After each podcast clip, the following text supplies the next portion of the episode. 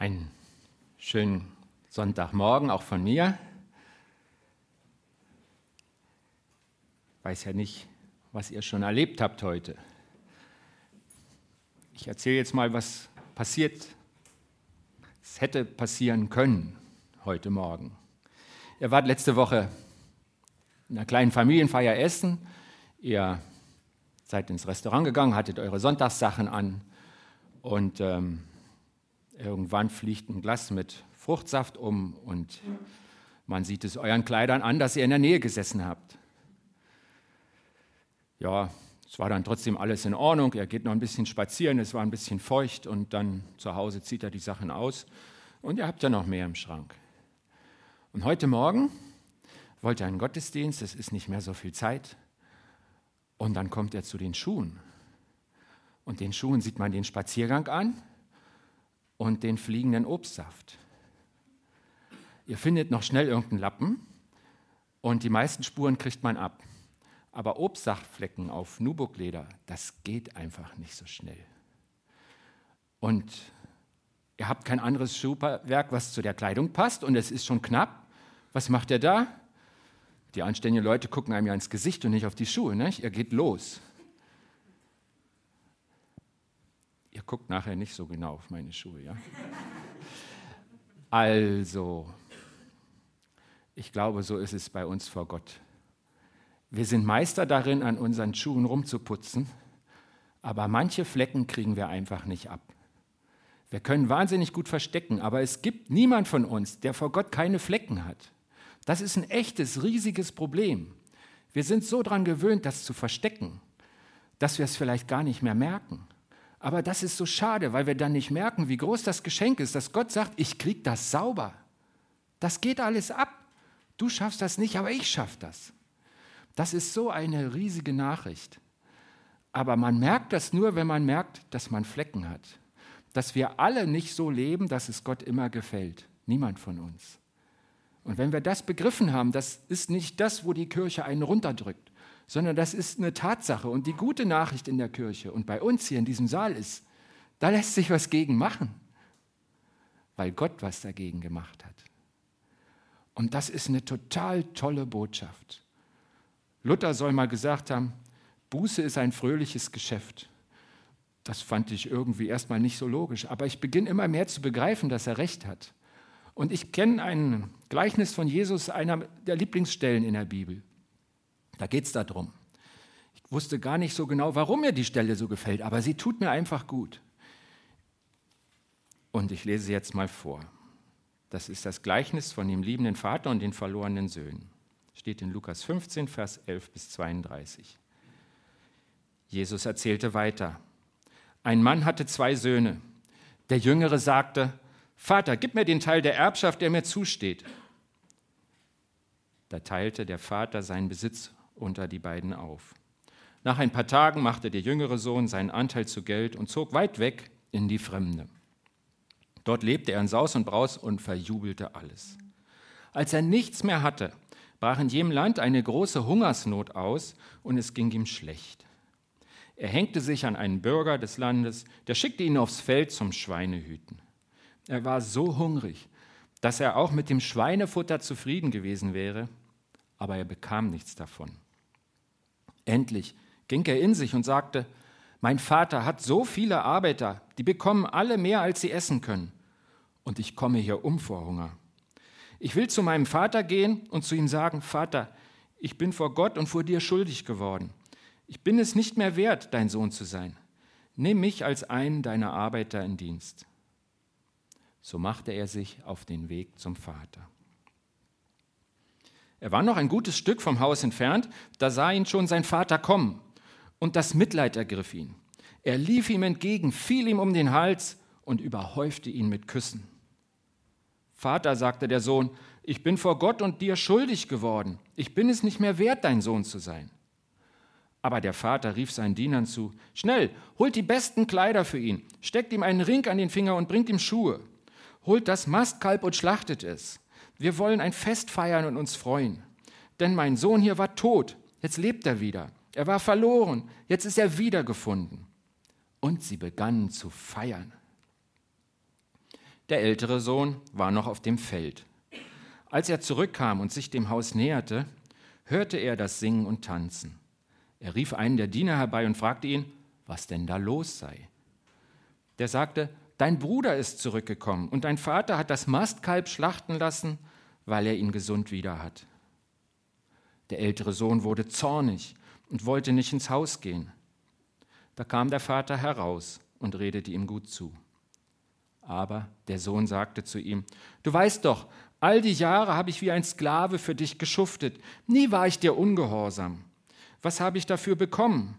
Mir hast du nie auch nur einen Ziegenbock gegeben, dass ich mit meinen Freunden feiern konnte. Aber der da, dein Sohn, hat dein Geld mit Huren durchgebracht und jetzt kommt er nach Hause. Da schlachtest du gleich das Mastkalb für ihn. Mein Sohn, sagte der Vater, du bist immer bei mir und dir gehört alles, was ich habe. Du solltest aber fröhlich sein und dich freuen, denn dieser, dein Bruder, war tot und ist wieder am Leben. Er war verloren und ist wiedergefunden. Soweit dieses Gleichnis, diese Geschichte, die Jesus erzählt. Sie ist sehr bekannt. Und wer in dieser vergangenen Woche in der Allianz Gebetswoche war, der kennt sie noch besser, denn die ganze Woche war dieser Text Grundlage für unsere Gebetstreffen. Und überhaupt ist die Frage, was sagt man zu so einem bekannten Text? In der Allianz Gebetswoche, das ist eine sehr schöne Sache, weil man mit Christen aus den anderen Gemeinden zusammenkommt und einfach auch erleben kann, dass wir nicht die einzigen Christen in der Stadt sind und dass wir irgendwie zusammengehören, ganz sicher zusammengehören, auch wenn wir in verschiedene Gemeinden gehen. Ich finde die Allianz Gebetswoche eine sehr gute Sache. Da also konnten wir ja auch immer wieder beten. Ne? Aber was machen wir denn heute in der Predigt? Was machen wir mit diesem Text? Mir ist da was sehr Gutes gelungen. Ich werde jetzt jemanden einladen, der dabei war, den älteren verlorenen Sohn. Ihr müsst jetzt einen Moment warten, ich hole ihn mal gerade.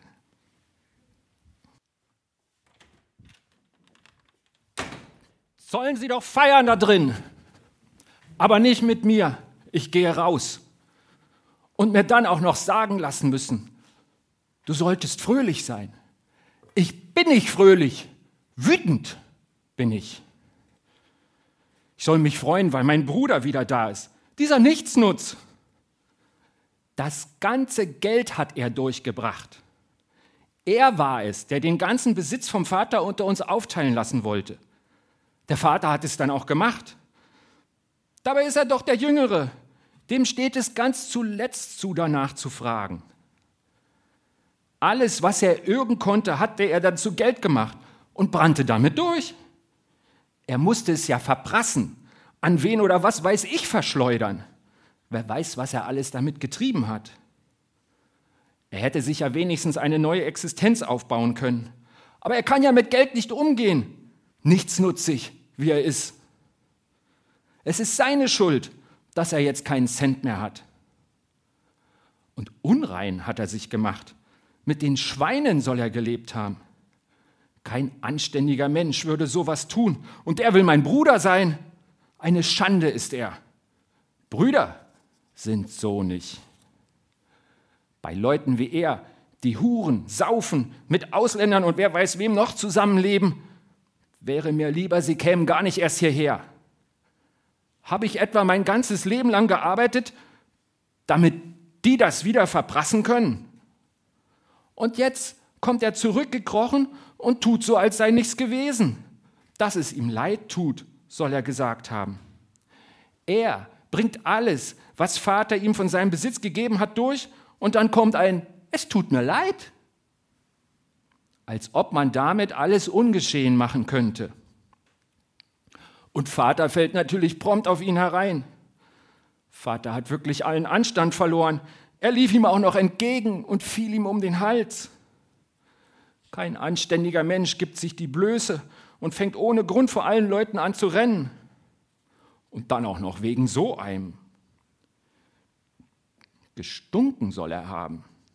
Die Diener haben es mir erzählt. Bestimmt nach seinen Schweinen. Und nicht nur das, das Schlimmste kommt noch. Das beste Kleid lässt er ihm anziehen und gibt ihm einen Ring an die Hand. Das heißt doch, wie alle wissen, dass er ihn wieder als seinen richtigen Sohn anerkennt. Mit allen Rechten eines Sohnes. Der wieder, mein Bruder. Was der jetzt machen wird? Schon jetzt kriegt er das gemästete Kalb. Er feiert und ich muss arbeiten. Er kriegt das Kalb und ich habe nie auch nur einen Ziegenbock bekommen, um mit meinen Freunden in meines Vaters Hause zu feiern. Wenn das nicht ungerecht ist, jeder weiß, ich tue alles für meinen Vater und dass ich ihn achte. Ich rede nicht schlecht gegen meinen Vater. Aber heute ist er ungerecht. Und dann kommt er heraus zu mir und sagt, ich soll mitfeiern. Soll ich dem da meinen Teil auch noch schenken? Und es geziemt sich jetzt fröhlich zu sein. Warum denn? Dieser Sohn von ihm da war wie tot und sei nun wieder lebendig geworden? Das sehe ich, dass er noch lebt. Wie könnte er sonst Kalbskeulen futtern? Lacht nicht, das ist ernst. Er sei verloren gewesen und ist nun wieder gefunden. Gefunden? Wer hat ihn denn gesucht? Wer hat ihn denn vermisst? Wenn er wenigstens arbeiten würde. Ich weiß nicht, ob es nicht besser gewesen wäre, er wäre geblieben, wo er war. Vielleicht nicht bei den Schweinen, aber irgendjemand hätte ihm schon geholfen. Warum kommt er ausgerechnet zu uns? Und Vater feiert mit ihm. Er meint auch noch, ich soll auch fröhlich sein. Das klingt ja gerade so, als ob ich schuld daran wäre, dass ich hier draußen stehe. Mir kann man doch nichts vorwerfen, oder? Ich habe doch nichts falsch gemacht. Du solltest aber fröhlich sein und dich freuen. Vater liebt ihn. Nach allem, was Vater getan hat, ist das ganz klar. Er muss immer gehofft haben, dass der da zurückkehrt. Sonst würde er nicht schon seit Ewigkeiten nach ihm Ausschau halten. Und jetzt ist er ihm entgegengelaufen und um den Hals gefallen. Er soll seinen Sohn, so wie der da stand, zärtlich geküsst haben, erzählen die Diener. Dann bekam er neue Kleider und den Ring und das Kalb zum Feiern. Und Vater freut sich wie selten. Er hat ihn wirklich lieb. Nie könnte ich das. Den nicht. Was sagte der Vater zu mir, als er herauskam? Kind, du bist alle Zeit bei mir und alles, was meines, ist dein. Das stimmt. Ich bin immer hier bei ihm. Ich arbeite ja auch für ihn. Nie bin ich weggelaufen wie dieser Bruder da. Aber nie konnte ich feiern, wie es die da drinnen jetzt tun. Nicht mal ein Ziegenböckchen habe ich bekommen. Aber Vater sagte, alles, was meines, ist dein. Ich habe den Satz noch deutlich im Ohr. Wie meint er denn das? Alles, was seines, soll auch mir gehören. Ja, eigentlich hat Vater damals alles unter uns aufgeteilt. Was jetzt hier ist, gehört also auch mir. Alles gehört auch mir. Auch die Ziegenböckchen und das Kalb, auch die Räume und die Musik und alles. Dann hätte ich ja längst mal feiern können. Längst schon seit Vater den Besitz unter uns aufteilte, hätte ich ein Fest feiern können. Mit Musik, mit Schlachten, mit Tanzen, fröhlich sein schöne Geschichten erzählen. Warum habe ich das eigentlich nie gemacht?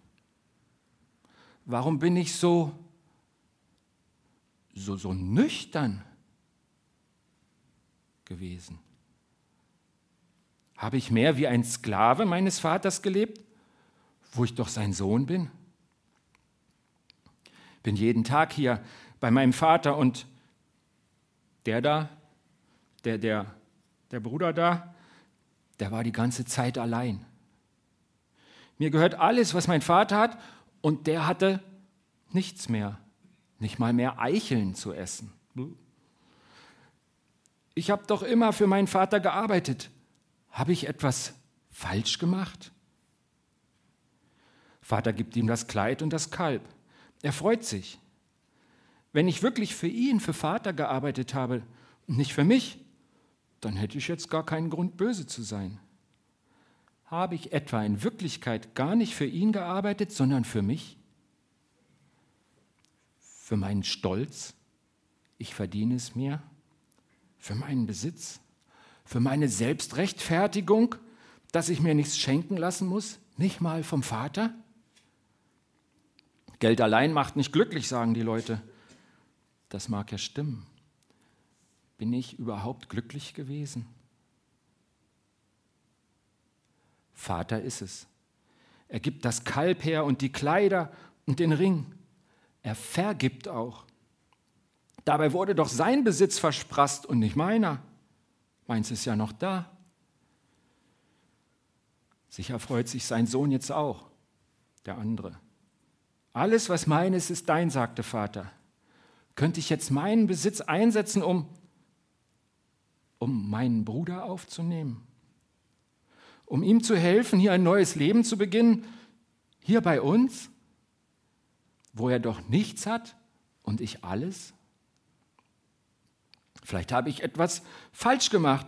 Vielleicht hätte ich, aber wie hätte ich es wissen können? Ich wollte doch das Beste für meinen Vater. Ich diene ihm. Alles, was ich kann, tue ich für ihn. Jeder weiß das. Vater ist mein Vorbild. Vater liebt ihn. Vater liebt auch mich, wie er jetzt geschaut hat, als ich nicht hineinkommen wollte, als er mich darum bat. So traurig. Vielleicht ist Vater jetzt gar nicht mehr so fröhlich da drin. Und das meinetwegen. Meinetwegen. Ich habe ihm wehgetan. Ich habe etwas falsch gemacht. Ich hätte hineingehen müssen. Aber, aber mein Bruder, kann ich den so lieben, wie er ist? Ich, ich kann es nicht. Wie, wie soll ich denn das können?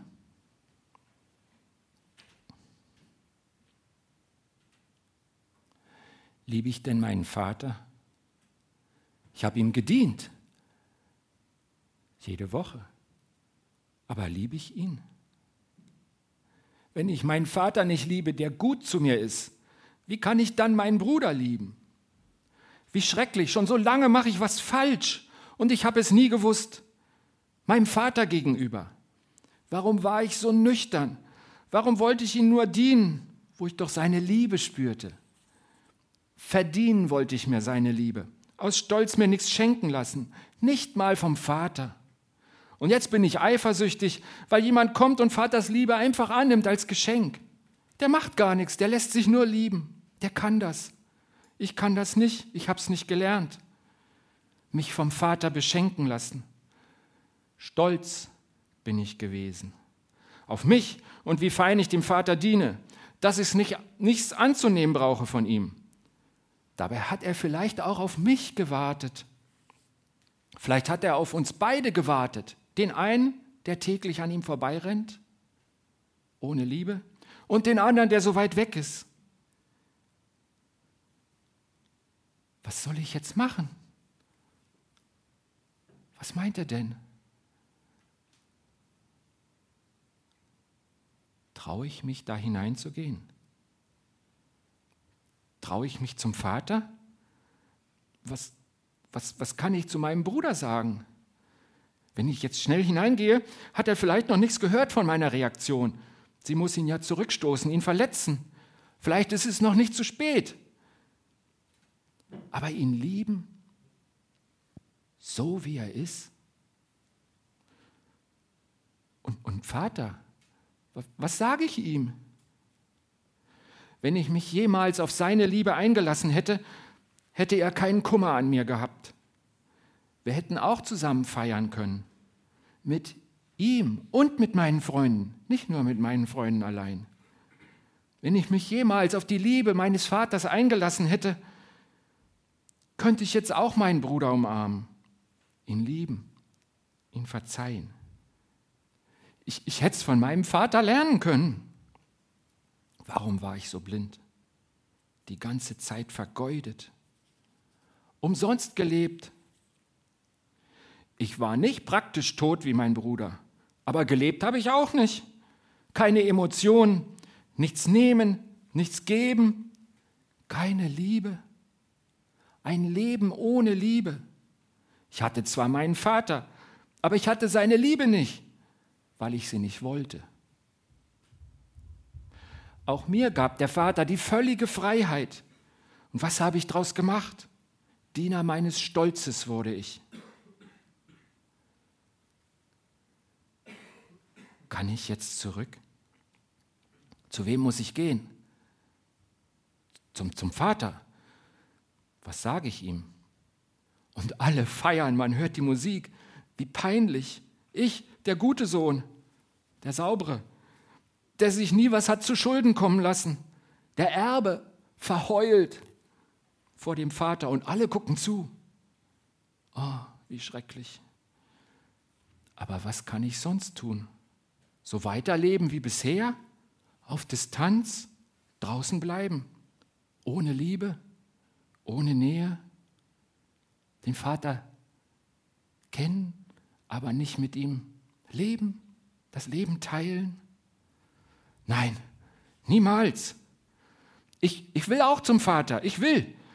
Aber werde ich mich hineintrauen? Wie komme ich hinein?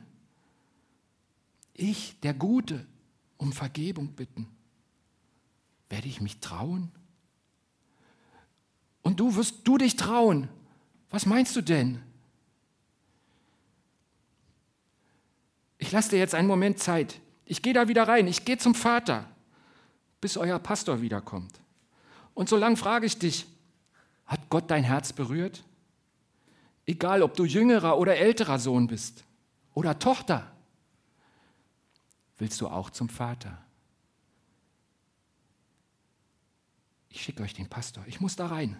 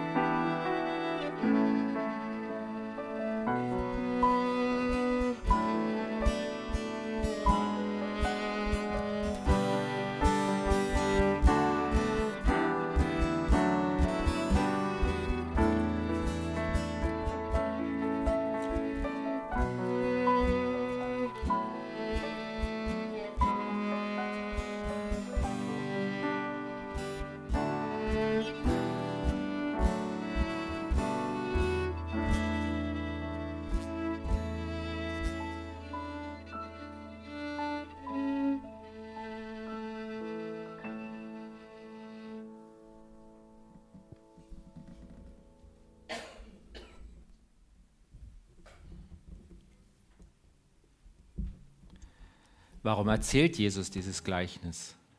Warum macht er das? Das ist ja erfunden. Er hätte es auch weglassen können. Was will er uns damit sagen? Mitfeiern mit Gott, wie geht denn das? Ich glaube, die Geschichte zeigt besonders schön die Liebe Gottes. Dieser Vater. Mir geht es so, dass ich nicht von Gottes Liebe höre, es mir nicht so richtig vorstellen kann erstmal. Es ist irgendwie abstrakt, es ist unsichtbar, es ist so schwer vorstellbar. Und Jesus erzählt eine Geschichte mit Menschen, die ich mir vorstellen kann. Und an diesem Handeln des Vaters wird mir klar, wie groß Gottes Liebe für mich ist. Wahrscheinlich viel größer, als es in so ein Gleichnis passt, aber immerhin sichtbar für mich. Jesus erzählt eine Geschichte, die ich mir vorstellen kann, den Kummer des Vaters über diese beiden Söhne da. Die Freude des Vaters über die Rückkehr und die Buße von dem Jüngeren. Und Jesus sagt, so ist Gott. Jesus zeigt uns die Liebe Gottes des Vaters. Er zeigt uns noch was. In der Geschichte zeigt er uns die Notwendigkeit der Umkehr. Und da sind so zwei Typen. Typ A, das ist der jüngere Sohn. Und das sind wir, die wir Dinge tun oder Dinge getan haben, die Gott nicht gefallen. Wo wir nachher merken, also Jesus hätte das an meiner Stelle ganz anders gemacht. Das hat Gott nicht gefallen, aber ich, ich kann es nicht mehr ändern. Ich bin da weg von Gott, im anderen Land, in dem ohne ihn. Und da bin ich betroffen mit meinem Leben von dieser Geschichte. Ich habe noch nicht bei den Schweinen gesessen, aber irgendwie bin ich auch jüngerer Sohn. Weil ich genau weiß, wenn das keiner ausbügelt, dann gehen die Flecken nicht ab. Dann kann ich so nicht vor Gott. Es ist einfach, es passt nicht. Was ich mache, gefällt Gott nicht immer. Und zwar nicht irgendwann vorher vor meiner Bekehrung. Das geht mir noch diese Woche so. Und nächste wird es mir wieder so gehen. Ich brauche irgendwas, was die Flecken abkriegt von mir. Und deswegen freue ich mich so über diese Geschichte, dass Gott so ist wie dieser Vater. Das ist doch eine irre gute Nachricht. Dann gibt es noch Typ B, den älteren Sohn. Ohne Liebe an Gott glauben. Die Sache selber steuern, aber Gott ganz doll respektieren. Irgendwie so in Distanz die Sache regeln. Dann, wenn der Abstand größer ist, habe ich mehr Platz, selber zu rangieren. So wie sich Gott nicht vorgestellt hat. Und da bin ich auch betroffen, schon wieder ich. Vielleicht eine Lieblosigkeit in meiner Familie. Vielleicht habe ich mich längst daran gewöhnt, dass irgendjemand, den ich immer wieder sehe, nicht Gott gehört und verloren geht. Ja, das ist ja seine Entscheidung. Oder ich kann sowieso nichts machen. Oder damals vor sieben Jahren und vier Monaten hat er mich so zurückgewiesen, als ich ihm von Jesus erzählt habe. Das mache ich nicht nochmal. Warum soll ich mir wieder wehtun lassen?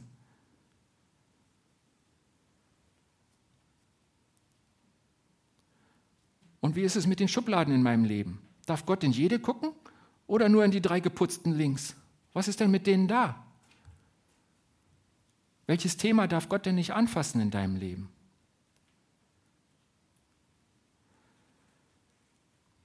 Gottes Liebe zeigt der Vater. Wie zeige ich Gott denn meine Liebe? Ich musste an ein, ein wirkliches Ereignis denken. Jesus kam mal zu Simon.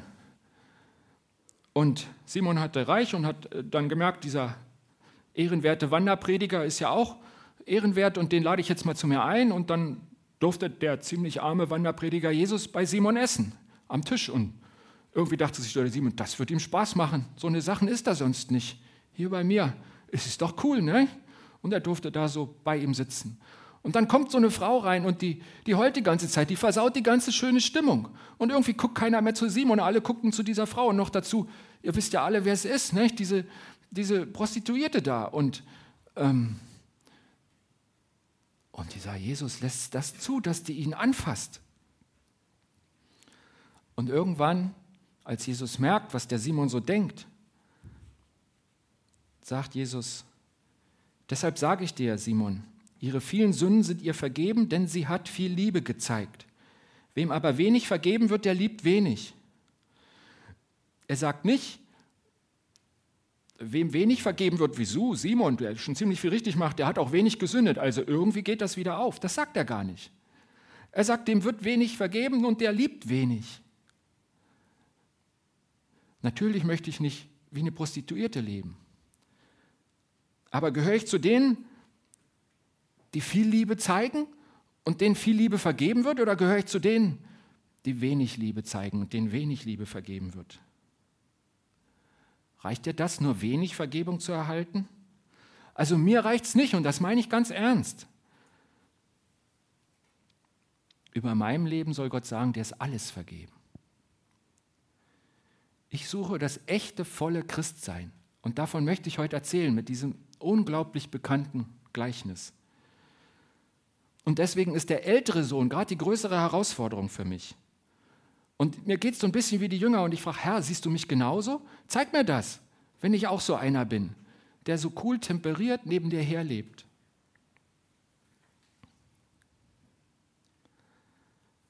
Und deshalb ist für mich Buße was Gutes, so wie Luther sagt. Buße ist ein fröhliches Geschäft. Dass ich ehrlich sein kann vor Gott, dass das nicht alles versaut, sondern alles regelt, dass dann meine Lasten abgenommen werden, meine Flecken abgewaschen werden. Meine Sünde trennt von Gott, das ist so. Das hat Gott nicht erst erfunden, das ist eine Tatsache. In der Buße komme ich Gott wieder nahe. Und nur da ist das Fest. Mitfeiern mit Gott, wie geht denn das? Nur da ist die Freiheit der Kinder Gottes. Befreit leben von meiner Schuld. Und das gibt's. Das will Gott mir und dir schenken. Nur da ist die Freude. Ich muss nicht beweisen, dass ich im Grunde ja ein guter Kerl bin, sondern ich bin jemand, bei dem nicht alles okay ist, der gesündigt hat und Erlösung braucht. Und diese Erlösung, die ist da. Die hat Gott mir in Jesus geschenkt. Mitfeiern mit Gott, wie geht denn das? Es gibt ein anderes Gleichnis, was Jesus erzählt, von der königlichen Hochzeit. Keiner der Geladenen will kommen. Der König lässt alle einladen, irgendwen. Er sagt, sammelt sie ein. Hauptsache, der Saal wird voll. Und Gott hat das gemacht auf der Welt.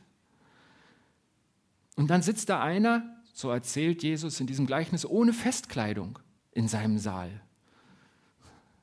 Und dann sagt er nicht, naja, okay, du konntest dich nicht vorbereiten, verstehe ich alles, sondern er fragt, Freund, wie bist denn du hier hereingekommen? Warum sitzt du nicht in Festkleidung hier? Und der König wirft ihn raus. Er sagt, aus es, du feierst nicht mit. Wir alle sind eingeladen. Aber wie bekommen wir die Festkleidung? Jesus lässt uns in der Offenbarung mal sagen, vor Gottes Thron steht eine unzählig große Schar in weißen Kleidern. Und sie haben sie gewaschen im Blut des Lammes. Da ist es wieder, dieses Opfer von Jesus am Kreuz. Und wenn wir das annehmen, dann haben wir weiße Kleider. Dann ist die Festkleidung da. Aber wir brauchen das alle. Und wenn du noch so gut auf deine Klamotten aufpasst, da sind Flecken drauf. Du brauchst Jesus will dir nichts einreden. Lass es dir von Gott zeigen. Bei mir weiß ich es ganz genau. Ich habe Flecken auf meinen Klamotten. Ich brauche Jesus. Ich brauche den, der wäscht. Und das ist wahnsinnig wichtig. Wie sollen wir uns denn freuen über die Erlösung, wenn wir gar nicht merken, dass wir sie brauchen? Das ist eine gute Nachricht, denn wir brauchen sie alle. Wenn ich mir meine Schuld nicht abwaschen, nicht vergeben lasse durch Jesu Blut, durch seine Bezahlung am Kreuz, dann bin ich bei der Feier nicht dabei das steht fest. Jesus hat viele jüngere und ältere Söhne und Töchter, auch mitten unter uns. Jesus lässt offen, ob beide Buße tun. Aber Gott wartet darauf, bei jedem Einzelnen. Wartet bei mir drauf. Wenn ich mal Stille habe, wenn ich nicht renne, dann tippt er mich an. Und ich, ich merke, wie gut mir das tut. Das sind gute Momente in meinem Leben. Ich werde so viel leichter. Und ich merke, dass Gott gut ist.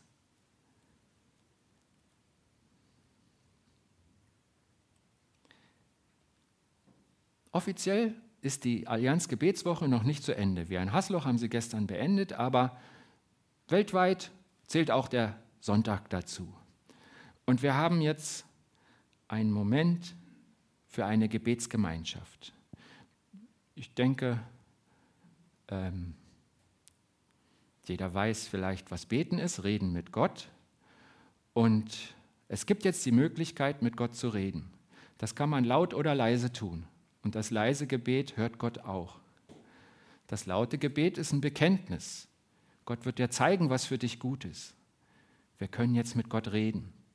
Ich tue mal ein paar Beispiele dahin, was das für ein Gebet sein könnte. Das könnte die Buße sein, so wie der jüngere Sohn, wie es der ältere auch bräuchte. Ich hoffe, er tut's. Es könnte die Bitte sein, zum Beispiel, dass Gott die Liebe in mir anfacht, größer werden lässt, dass sie wirkt. Es könnte die Bitte für verlorene Söhne und Töchter, die ich kenne, sein. Es könnte die Bitte für Menschen in Not sein. Ich glaube, da kriegt man im Moment viele vorgeführt und manchen kann man sogar begegnen hier in Hassloch. Es können Kranke sein, Einsame, Fremde, Arme. Das kann auch Dank sein für die Vaterliebe Gottes, der Grund, dass Christen fröhlich sein können. Der Dank für die Erlösung von aller Schuld in Jesus. Dank für die Möglichkeit zur Umkehr. Diese Geduld, die der Vater hat bis heute. Es gibt jetzt so sechs, sieben Minuten, eine echte Zeit. Wir können sie nutzen. Wer sagt, da habe ich gar keinen Bezug zu, der kann seinen Gedanken Lauf geben in der Richtung, die gut für ihn ist. Ich werde jetzt ein Gebet sprechen, dann ist die Gebetszeit für das stille oder laute Gebet. Und wenn ich nochmal laut bete, dann schließen wir das ab.